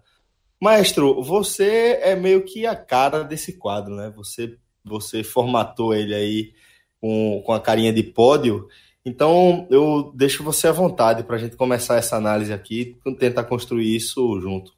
Dos melhores ou piores? Começando por. Dos melhores, é o do acesso. Dos melhores. É, é, é, é, Guilherme, o Brocador foi o melhor durante muito tempo, mas a Guilherme pega essa reta final e termina com o artilheiro, assim, não terminou com o artilheiro. Tá até suspenso na última rodada, não vai nem poder. Ele tá, tá com 17 gols. Vai torcer para quem tá com 14, que é o que é o máximo que os adversários tinham, que ninguém faça quatro gols nas últimas duas rodadas. Passou até três gols para pelo menos dividir a artilharia. Então, assim, é, Guilherme termina, ele, ele oscilou muito durante as partidas, mas é muito decisivo. Assim, tem. Ele poderia. Ele, é como o Fred falou, Fred falou algumas vezes, já, até você já falou também, Celso, que o que falta a Guilherme é o fato de ele estar jogando na segunda divisão. É essa coisa que falta que as pessoas não entendem. Exatamente. Como é que ele é, assim, como é que ele pode oscilar tanto durante a partida. Imagina se Guilherme fosse o jogador que ele é nas partidas que ele é brilhante. Pô, tá na é, seleção, for, porra. Se, tá na se ele fosse, se ele fosse um cara mais presente durante a partida. É, mas não tem como ele não ser um dos melhores do, do time na temporada. Então fica Guilherme. É, o Brocador, sem dúvida nenhuma, tava, era o artilheiro da, da competição até a lesão, e, e, e esse é um, é um, jogador que sem, a, que sem a bola eu acho melhor do que Guilherme, pelo menos nesse esporte, brigador demais. Não que Guilherme não seja um brigador, mas assim, de, de, do, do, brocador você consegue ver a diferença no time. Por exemplo, dele para Elton, meu Deus do céu, é uma diferença brutal de um, de um jogador para o outro sem a bola. Porque com a bola, é, Elton continua sem justificar. Mas sem a bola é covardia comparado. Então fica Guilherme, brocador. É, William Farias, o esporte nos acessos, o esporte costuma ter é, outros, é, aquele pezinho de papel, né? o, o ajuste ali da mesa. E em dois, no último, em 2013, tava com o Marcos Aurélio metendo gol, mas foi a chegar. É, é, que, o cara fez 32 gols naquela temporada, mas o, o, ajuste final foi a chegada, primeiro, de professor Eugênio, né, sem dúvida, mas de, de, no time de Neto Baiano. E nesse agora, de 2019, é a chegada de William Farias. A cabeça de área do esporte começou com um problema muito grave com o Ronaldo, que assim, se não coube na segunda divisão, na primeira divisão, assim, tem que mas esse, esse elenco ele vai ser completamente reformulado. Inclusive, esse time na primeira divisão, o esporte já está morto. Se, se, se for, esse time tem que ser reformulado. Calma, a gente vai chegar lá. Sim, mas não é, não é spoiler, não. Isso é obviedade apenas. Esse time na série está morto. É, mas o esporte começou com esse problema na cabeça de área. Aí teve a descoberta de Charles, de vez em quando, é, se erra muito para conseguir um jogador desse. É impressionante como você é, faz parte de você ser barriga de aluguel, mas você erra muito, mas de vez em quando aparece um jogador que rende. Esse jogador foi Charles. E a, a dupla dele foi oscilando. Aí chegada de William Farias fez esse ajuste para inclusive de Charles. Ou seja, eu coloco os dois atacantes, Guilherme Brocador, é um pódio maior. Até porque o esporte é um time que sobe como vice-campeão com antecipação, não vai ter só três jogadores, dá para citar outro mais, mais, do que isso. Eu boto os dois atacantes, é, o Brock e o Guilherme, os dois volantes dessa reta final, William Farias e Charles. Charles uma temporada muito boa a temporada inteira, mas que o William, William Farias ele ficou com. ele terminou ainda melhor. É, o que é que eu ainda posso destacar aqui do esporte? Não tem muita. É, as, Cara, a, deixa eu pegar daqui. Deixa eu pegar daqui. Eu, eu, só, eu só, comple, só completar com o Sander. Porque é um, é um jogador que, que oscila muito, mas ele é um, ele, ele é um, é um termômetro do time. E, e, esse time, e esse time, nessa segunda divisão, muitas, muitas rodadas, esse time precisava de um jogador pulmão assim. E Sander, que puxasse o time, é aquele time moroso, e ele não deixa esse time ser moroso. E é um jogador de muita entrega. Que já tinha funcionado na primeira divisão, sendo mais defensivo, na segunda divisão mudou um pouco a característica, provavelmente vai voltar a ser defensivo, e tomara que isso aconteça. Então acho que dá para citar Sander também. E Maílson ao longo da competição, né, que foi a, prime é, a primeira temporada dele como titular, vinha bem falhou em alguns jogos, normal para um goleiro, mas sua primeira temporada como titular de fato vinha bem até a, até a lesão e o esporte como um todo deu sorte de o reserva, que ninguém esperava, porque ele não tinha feito para que alguém esperasse, ter dado conta do regado. Então deixa esses seis nomes com o Lampoli ali como surpresa. Eu vou pegar essa análise de Cássio e dizer o seguinte: existem várias formas, vários caminhos para se escolher tem outros nomes, eu só queria destacar os principais, exatamente. Lógico, lógico. Existem vários caminhos, tá? O obrigatório, o quem você acha que é mais jogador, quem você acha que é para o futuro. Como essa lista aqui é uma lista de melhores e piores jogadores da campanha, e tal, e nesse programa ainda a gente vai dar pela a primeira opinião rápida de quem deve ficar. Não vamos nem dizer quem deve sair, mas pode até dizer quem com certeza fica e com quem com certeza sai porque tem alguns jogadores que são no meio do caminho, a gente tem que aprofundar isso, não vai dar para fazer esse programa aqui com cinco horas. Mas eu listei nove jogadores, tá? Nove jogadores que, para mim, eles foram pontos positivos da equipe. O trio obrigatório, que é Charles, o Brocador e Guilherme. Eu acho Charles o melhor jogador da Série B. Eu acho Charles o melhor atleta da Série B.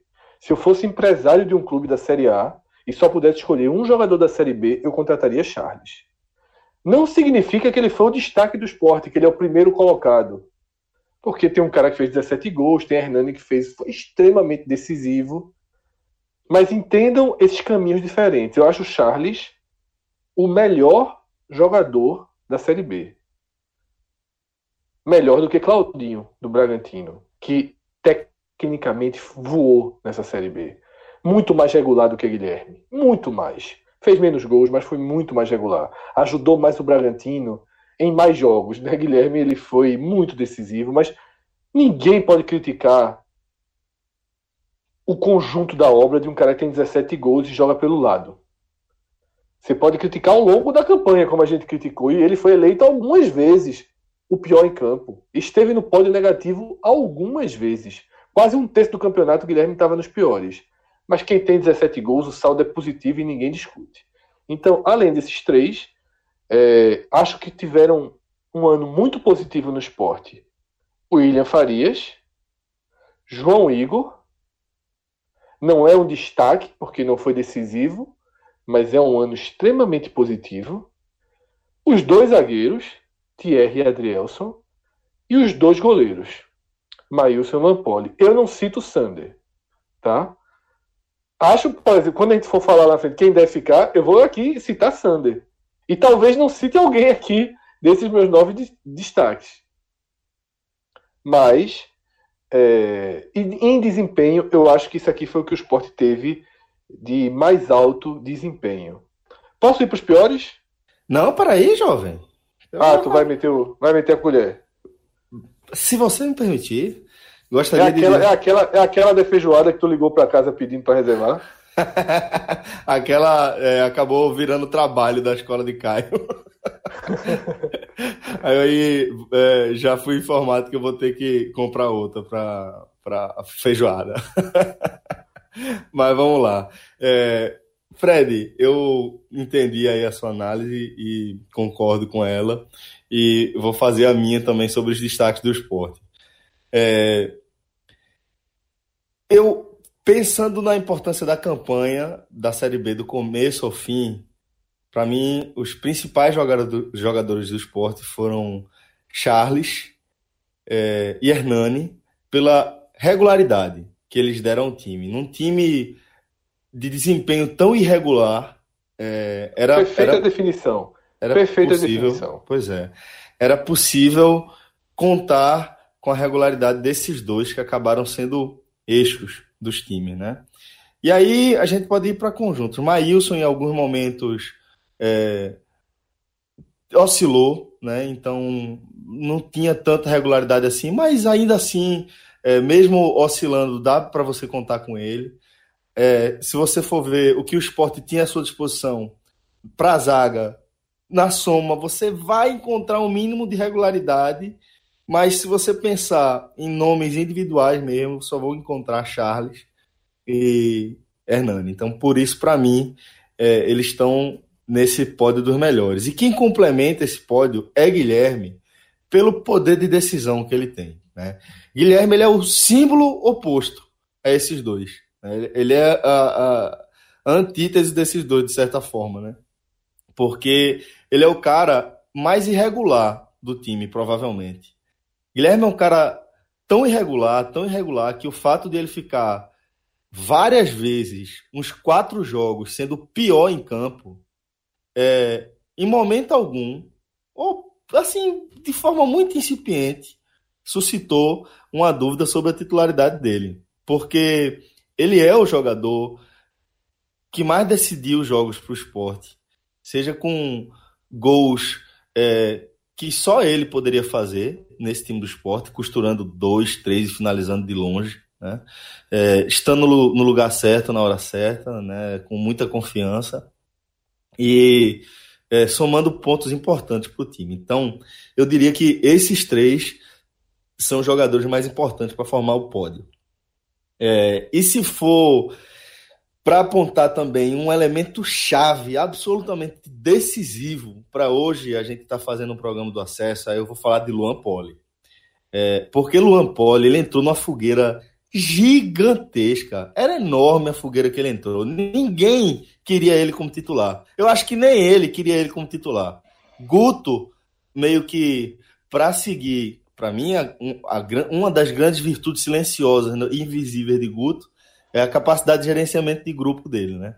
Porque é, ele, ele manter Luan Poli ali, quando todo mundo indicava que não era a melhor opção para substituir Maílson naquele momento, e em nome da filosofia dele, ele coloca Luan Poli, e Luan Poli, porra, ele tava muito nervoso, velho. Aquelas cobranças de tiro de meta, elas vão ser muito emblemáticas. A gente vai lembrar muito disso. Aquilo ali é tanta ansiedade que você é incapaz de ficar em pé, sua perna tremer, e mesmo assim, ele fazer defesas que garantiram ao esporte pontos importantíssimos e uma estabilidade que o esporte parecia estar a, muito prestes a perder. Então, num, num, num patamar abaixo de, de é, Hernani, Guilherme e, e Charles no, como destaques do esporte, eu colocaria como nível de importância para a campanha Luan Poli. Essa é a minha análise dos positivos, Fred. Agora você pode seguir. Celso, então vou iniciar os, os negativos, até porque eu devo jogar uma lista grande e, e a gente define, vocês definem os três tal, porque não é tão fácil cravar os negativos, porque os negativos eles entram e saem do time. Né? Eles não têm participação constante na equipe. Eu acho que nenhum titular na campanha inteira ele deve estar como negativo. Ah, Norberto foi bem, foi mal. Ele não merece estar no negativo. É pelo menos nota 5,5, 6.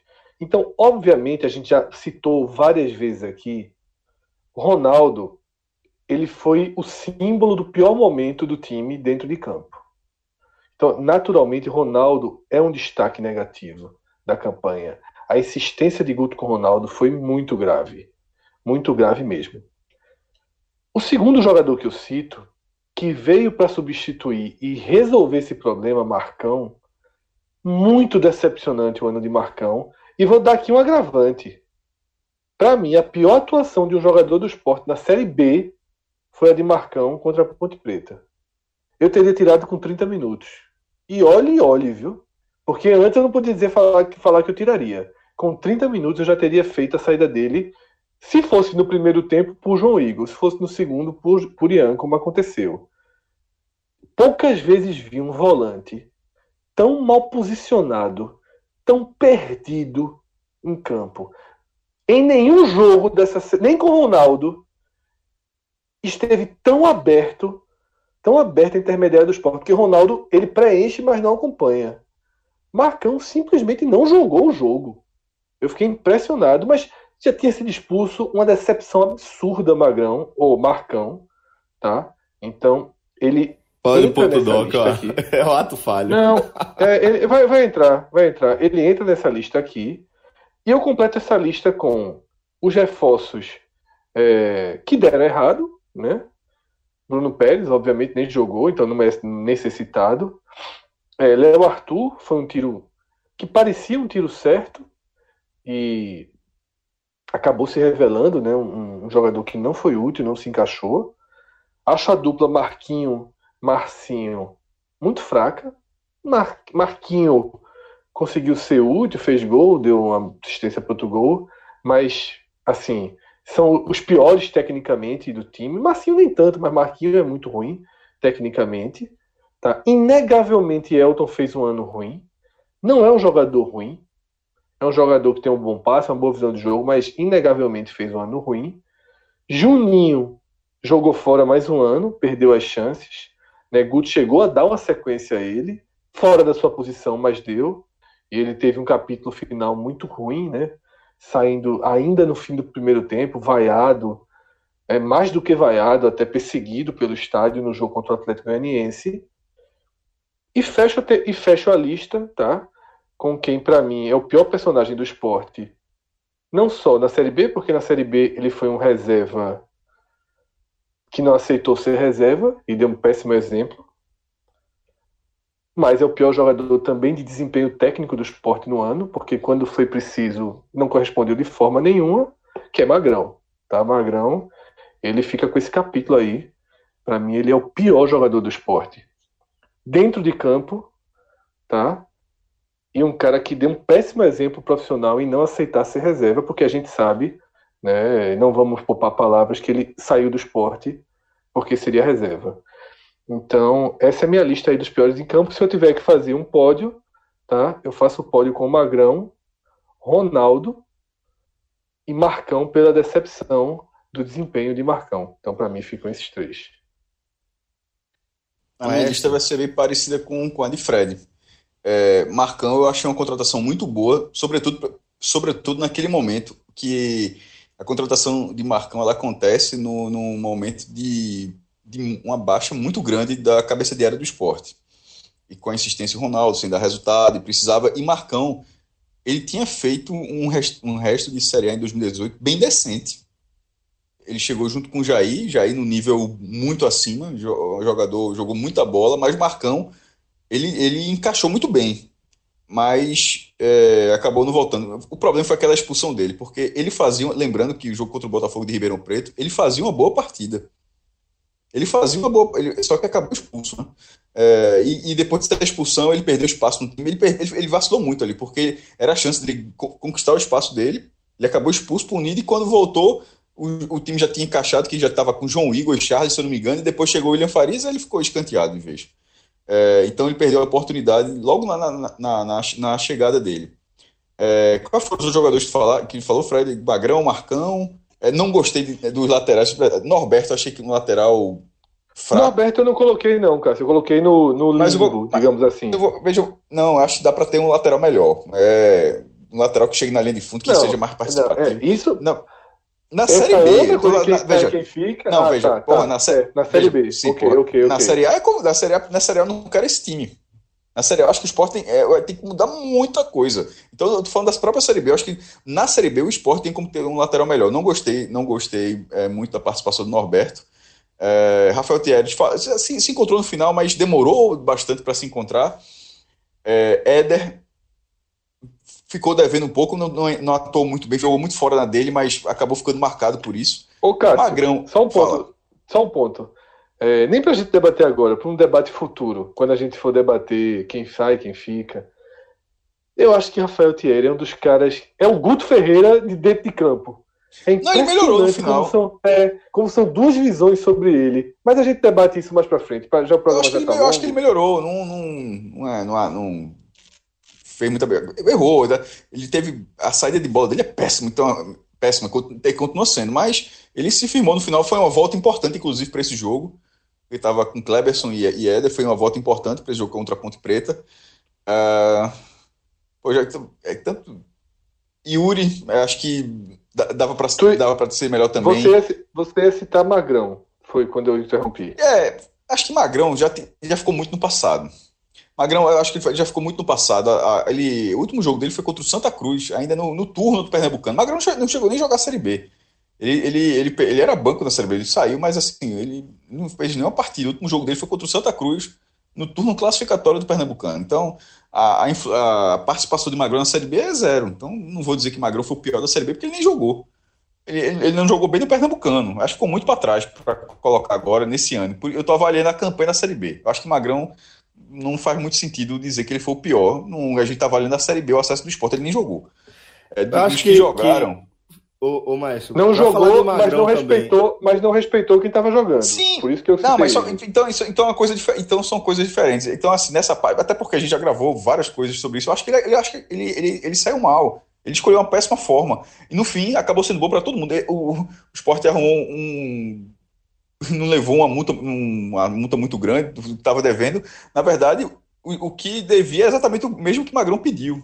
Impressionante como. Ô, maestro, só para falar da, de, de Magrão também, a gente seguir.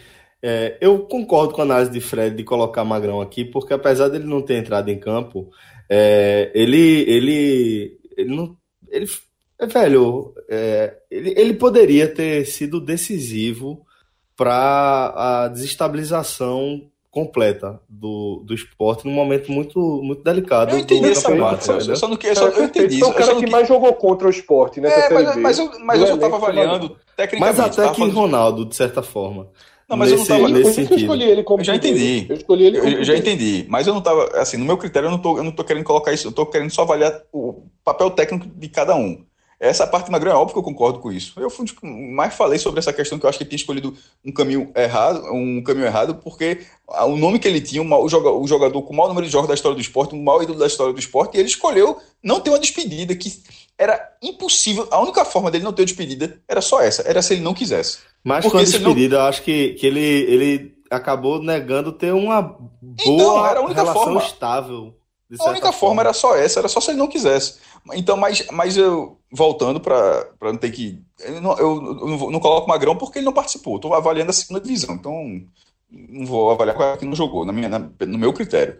Dos que jogaram, é, o, o medo Fluminense tá, me dando, deu um branco agora no. Que, que Fred até falou. Léo Arthur, decepção total. Achava, achava que, tinha, que dava para ganhar um espaço dele. Bruno Pérez eu nem conto. O cara chegou Passou as, sema as semanas passaram e o cara não mudou o shape, nada, pô. Então não tinha muito o que fazer. Assim, a técnica, a técnica que aquele jogador tem é outra coisa. Era, ele só não teria espaço se ele realmente, fisicamente, não conseguisse evoluir. Não evoluiu, então realmente não tinha o que fazer também. Outra decepção. Mas a de Léo Arthur é uma decepção maior porque ele teve várias oportunidades e não rendeu. Marquinho, é, é óbvio que ele foi um dos piores jogadores do esporte. Mas querendo ou não, ele resolveu um jogo ainda, mas assim, ele foi um dos piores jogadores do esporte, chegando já nessa condição. É aquela contratação de só, tem quanto aí? Eu, raspou o taxa, eu tenho isso aqui para contratar, então, então, pronto. Então traz aqui, eu achei esse jogador, porque não era um jogador de mercado, de chegar badalado, então o sarrafo dele era muito menor. Mas ele, ele acho que continuou no mesmo sarrafo. O jogador, tecnicamente, bem limitado. É, ou seja, ó, a gente passa por todos os setores. A gente passa por todos os setores de reformulação. Por isso que de, de, de críticas em relação ao elenco, mesmo sendo um elenco que está subindo com essa campanha. É, de vez em quando acontece você subir para a primeira divisão, você não precisa mudar todo o time, não. Não é assim, não é assim que acontece, porque, mas você muda várias peças. Mas no caso do esporte, a manutenção do time seria algo muito grave. Porque você bota as boas peças, mas na hora que você vai para as peças que não renderam, é um negócio impressionante. E não renderam valendo. De chegar nesse jogo, como era esse jogo aqui, Juninho, aquele, voltar para o banco porque não tinha opção. Ele acabou, não, ele acabou não entrando, mas um jogador que já não fazia, entre aspas, já não fazia mais parte do, do time, teve que de uma hora aparecer para um jogo decisivo porque os jogadores que estão à disposição simplesmente não rendem. Marquinho não rende, Léo não rende. Então, assim, vai ter, era Guto tentando uma outra coisa, para ter uma última opção caso precisasse. Pela quantidade de jogadores que simplesmente chegaram com alguma, algum papel para ajudar e não conseguiram. Para mim, os piores foram Ronaldo e Léo Arthur coloco como decepção mesmo, como frustração, né? É, Ronaldo num nível diferente dos demais. E apesar de concordar com a análise que se faz em relação a, a Marquinho, ajudou a somar ponto, eu vou tirar aqui dessa lista. Como ele ajudou a somar ponto nessa campanha. Uma coisa é ser ruim, Celso, outra coisa é estar entre os piores. Né? Exatamente. Ele é só muito ruim. Ele é ruim, velho. Mas, né? e, e mais do que isso, sendo ruim, foi contra o São Bento, Fred, que a gente gravou aquele telecast que eu falei, porra, foi decisivo. Deu passe para gol, deu, fez o gol dele. Ele, ele jogou naquela sequência São Bento Cuiabá. Foi, Foram né? dois jogos fáceis em casa. Ele ajudou a evitar uma tragédiazinha ali. Pronto, então assim, foi importante, eu vou tirar aqui dessa, dessa história. Então, é, eu vou colocar aí Magrão, Ronaldo e, e Léo Arthur nessa, nessa lista dos piores, Fred. Bom, antes de a gente seguir é, com aquela análise da situação financeira que Cássio vai trazer para a gente, é, vou só lembrar aí pra galera que o podcast 45 Minutos deixa a turma na cara do gol de diversas formas, de diversas maneiras diferentes, tá? A gente começa aqui com o nosso tradicional Village, né? Lembrando o seguinte, que a gente garante pelo menos 20% de desconto com o nosso código podcast45 e que você pode expandir esses 20% para 36% de desconto se você é, fizer sua reserva com pelo menos 60 dias de antecedências, tá? Além disso, temos também o nosso voucher da Pizza Hut, inclusive eu, Fred e Rodrigo temos uma paradinha, eu, aliás, eu, Fred e Relógio, temos uma paradinha estratégica voltando da Arena de Pernambuco, é, lá na Pizza Hut, onde a gente conseguiu também 20% de desconto com voucher que está compartilhado nas nossas redes sociais. E, opa, e aqui a gente volta para código, voltar a falar aqui de código, que é o nosso código da CCTS ccts.com.br e aí também tem um pulo do gato, tá? O pulo do gato é o seguinte: a CCTS garante frete grátis para todo o Brasil em compras a partir de 299 reais. E aí você joga o nosso código depois, o podcast 45, e você recebe 20% de desconto. E mesmo baixando aí do, da taxa do valor mínimo aí para garantir o frete grátis, com o nosso código você continua é, garantindo aí o frete grátis para todo o Brasil nas compras da CCTS. E por fim, galera, nosso último combo aí de vouchers e códigos é com a galera do Vai, que está com a super promoção de adesão com 25% de desconto no Black November. Então, enquanto estiver rolando aí a promoção do Black November lá no nosso site, no landing page, podcast 45 minutos, com.br barra vai, você vai ter 25% de desconto com o nosso código podcast45. Olha aí, maestro, a gente falando aí de desconto para a galera e o esporte bem que poderia contar com alguns descontos aí para a montagem do elenco do próximo ano, porque a gente está vendo a necessidade de um upgrade técnico e pelo que você vai trazer para a gente aí, maestro, é, esse esse upgrade técnico vai precisar de uma habilidade de negociação bem é, avançada, bem amadurecida, porque realmente a situação financeira do esporte está longe de estar tá confortável, né, maestro? Desconto? Desconto é o que a Globo vai fazer agora, meu amigo. Tá, a Globo vai apresentar o, o, o, código dela pro, pro, é, pro esporte, né? Exatamente. aquele dinheiro lá, que aquele bônus que o esporte. Eu lembro de detalhe, eu lembro do dia que eu fiz essa pergunta. Tava Martorelli, acho que Arnaldo Barros era o vice. Foi no Rio Mar. Foi uma. Era Martorelli no presidente, ou seja, foi em 2016 que o esporte assinou essa ampliação do contrato e, e recebi esse bônus e na hora eu perguntei: isso é, isso é adiantamento é bônus? É bônus. Ok, sempre foi, e sempre foi tratado dessa forma. aí não, Martorelli não usou, se, aí, eu não me engano, no, no, balanço do esporte aparecia lá que tinha 18 milhões num passivo não utilizado, alguma coisa do tipo assim, mas acabou sendo utilizado na gestão seguinte, se, é, se eu não me engano. E é óbvio que, e, meu irmão, que não era bônus. Podia ser a luva da assinatura, mas assim, a luva, a, o bônus foi dá a chance de adiantar, se você quiser. Aí o esporte pegou e era adiantamento. Era fazer parte das cotas, a Globo pegaria aquele dinheiro de volta. E como é que ela pega de volta? Ela não faz. Ela só, o esporte me paga aí. Não. Ela pega de volta da seguinte forma: eu vou te dar quanto no campeonato? Vou te dar 50 milhões, tu vai ganhar só 32. 18, é, 18 vai ficar comigo aqui. E é o que vai acontecer com o esporte. O esporte foi para a segunda divisão, o corte já era esse ano, só que esse ano tem nem onde tirar. Tirou um pedacinho de nada, a laminha lá da Série B, e agora, é, a última vez que eu tinha visto a matéria sobre essa atualização foi uma matéria do Jornal do Comércio, que dos 18, faltam, o esporte ainda tem que pagar, se eu não me engano, 15 milhões e meio. 15 milhões, 16 e milhões. E é lapada só, correção. Não, aí o esporte, veja, em tese sim. Em tese, em tese sim, mas o esporte tenta negociar para pagar de repente 8 em 2020 e 8 em 2021, ou sei lá, 8 em 2020 ou 8 e meio, que aí você vai ter correção, óbvio. Eu não sei se a Globo vai topar muito não, tá ligado? Mas é porque ela pode. Ela, ela pensa assim, ela, eu vejo pelo outro lado, ela vem da seguinte forma: quem garante que o esporte vai ficar na primeira divisão? Se o esporte quer ir para a segunda divisão, aí, aí, vai ter que esperar o esporte voltar para pegar esse dinheiro de novo. Aí, ou seja, de repente os outros 8 milhões pode ficar lá para 2023. Se o esporte de repente cai de divisão, vai ter que esperar subir de novo. Então, assim, é o que o esporte vai tentar. Se, se ele conseguir, ótimo porque uma facada de 16 milhões é uma facada muito pesada na cota. Se o esporte, eu estou falando de repente, vai que o esporte até negociou, eu posso estar atrasado aqui. A última vez que eu tinha visto, o esporte estava negociando isso aí. É o famoso retido na fonte, né? É, não tem, não tem o que fazer, a Globo vai dar. Se, se, se o esporte negociar, ele, ele, essa, esse, essa, isso já ia acontecer agora em 2019. O esporte tentou colocar, conseguiu colocar para 2020.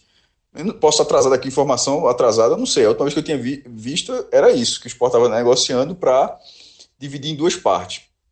E tem que lembrar o seguinte, que agora a cota ela é muito mais difícil de você calcular. Na hora que terminou, a galera me perguntando, Cássio, a cota, a cota. Aí na hora que eu coloquei, esses que estavam perguntando gostaram, e outros que. Pera aí, porra, deixa eu comemorar, meu irmão. Deixa, eu ler esse negócio amanhã, tipo, porque não é um posto fácil.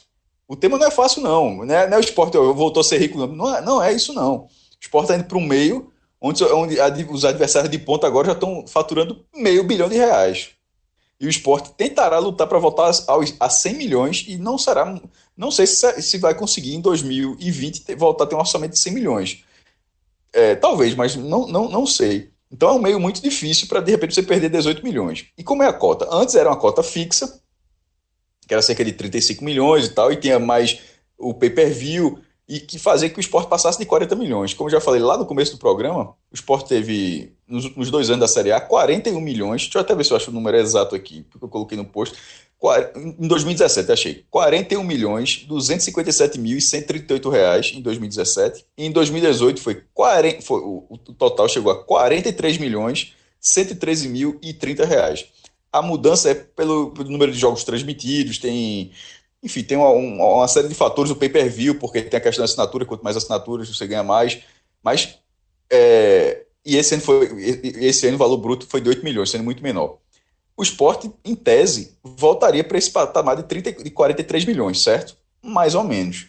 Porque agora é, o, existem muitas variáveis. O contrato do esporte é com a Globo, todos os contratos do esporte são com a Globo. TV aberta e TV fechada.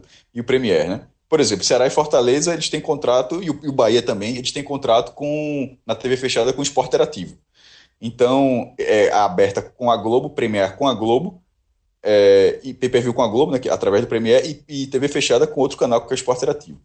Isso faz diferença por quê? Porque a Globo tem a, o bolo de divisão de receita, TV aberta, TV fechada, é um, ele tem um cálculo só. Para os times que só estão na TV fechada, eles estão, obviamente, dentro de um bolo menor. A Globo faz um recorte lá, só, só o da TV aberta que você tem direito, naturalmente. E nisso aí, é 40%, é 40 deixa eu até colocar 40% em cota fixa, que dá cerca de 22 milhões de reais, 22, 22 milhões e meio de reais, 30% em, em TV aberta e fechada, as transmissões, TV aberta, eu vi uma notícia, uma notícia recentemente do Correio do Povo, é, Gazeta do Povo, se não me engano, de Curitiba, que o atleta, é cerca de 1 milhão, 1 milhão e 300 mil reais, mais ou menos, que o Atlético ganha por jogo da TV aberta. E aí Petralha, o, o, o presidente do Conselho Atlético, foi um gênio, porque o Atlético não assinou o, é, o Premier, achou muito pouco, 6 milhões, e o Atlético foi de fora, só que o Atlético é campeão da Copa do Brasil, o Atlético hoje é o time que é quinto lugar. Como é que o time desse não vai estar na televisão? Acontece que o Atlético entra direto. Porque se o Atlético, se a, se a Globo não bota o Atlético na TV aberta, o Atlético simplesmente não passa. Porque ele não tem um contrato. Ou seja, ele acaba ganhando e, mais. Consequentemente, pelo... o adversário dele, né, Cássio? Exato, tipo Atlético Paranaense Flamengo. Como é que a Globo não vai transmitir? Não, mas esse, esse passaria na TV aberta de todo jeito. Mas Atlético Paranaense Botafogo para Globo, esse jogo precisa passar de alguma forma. E esse jogo acaba indo para a TV aberta. O Atlético tem muitos jogos na TV aberta e acabou ganhando mais dinheiro por isso. Já superou o dinheiro que ele receberia no pay-per-view. Diga aí. É, para quem. Ou seja, de vez em quando, se os clubes colocassem no papel um dia pensando em negócio desse, quantos clubes já poderiam ter sido beneficiados por isso, né? Em vez de. Mas aí, basta um, que é, geralmente é sempre o mesmo, o Atlético Paranaense, que consegue esse tipo de situação. Enfim, o esporte deverá, historicamente, tem muitos jogos na transmissão, é, não necessariamente para o Recife. É de repente o jogo ser aqui passando para outro canto, tipo Esporte e Flamengo passando para o Rio, Esporte e Corinthians passando para São Paulo. Mas é muito comum os jogos no Recife, é uma questão de apelo, ser um jogo de TV aberta. E obviamente conta para o esporte. Isso é fazer 30%. E os outros 30% é a grande diferença para projetar a receita, porque é por colocação. Vale muito dinheiro, mas só se você não cair. Não cair, ou seja, ficar em 16 lugar, significa, no mínimo, 11 milhões, são valores de 2019, certo? Eu não estou falando do valor de 2020, não, valores de 2019 nesse momento. 11 milhões de reais. Fica ser 16 lugar, ou seja, você ficou, você recebe a premiação, porque não tem premiação para rebaixado, só premiação para quem fica. E aí é um problema, porque se o esporte sobe, já vai ter a facada da Globo, e eventualmente cai, significa que, ao contrário de 2017, 2018, ao contrário de todos os anos anteriores, o esporte teria, na verdade, 70% da receita. Olha a diferença da receita que ele teria em tese. E por isso eu coloquei que isso faria com que o esporte teria uma cota de 30 milhões, ou seja, seria os 22, 22,5 de da fixa, mais o pay-per-view, mais alguns jogos televisionados, bateriam uns 30 milhões de reais, sendo 17 18º, 19 20 Isso bruto, né? É, desses 30 milhões, a Globo tiraria o que tá, o esporte está devendo dentro desses 30. Se o esporte não cai, ele tem no mínimo os 43 milhões de 2018. E aí é disso para cima.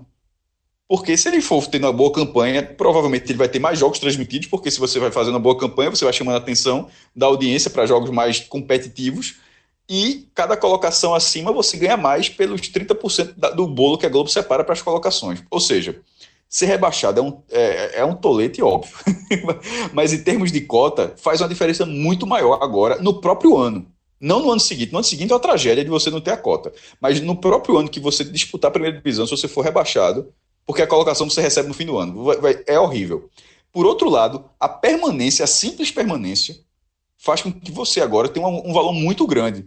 Então, ser 17 para o esporte, ser 16 para o esporte em 2020, está valendo de 43 milhões de reais para cima. Isso só os ganhos diretos com televisão. Fora a receita com patrocínio, com sócio, com é, renda de jogo, que o esporte terá que ir para a Arena Pernambuco, não dá para fazer receita na Ilha do Retiro, né?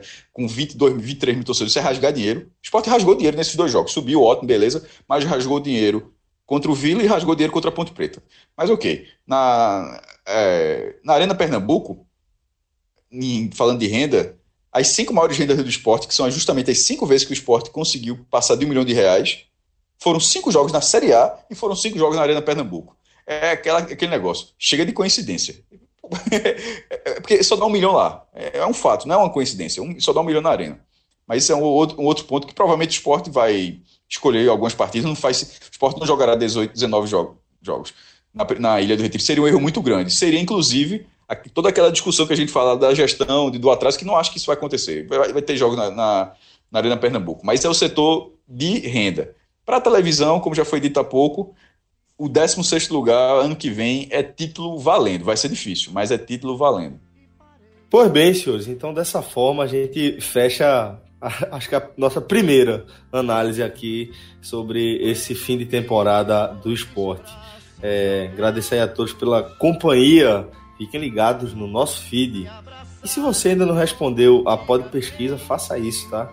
Entre aí no link da Pod Pesquisa e nos indique como um dos podcasts que você escuta no seu dia a dia. Um forte abraço a todos e até a próxima.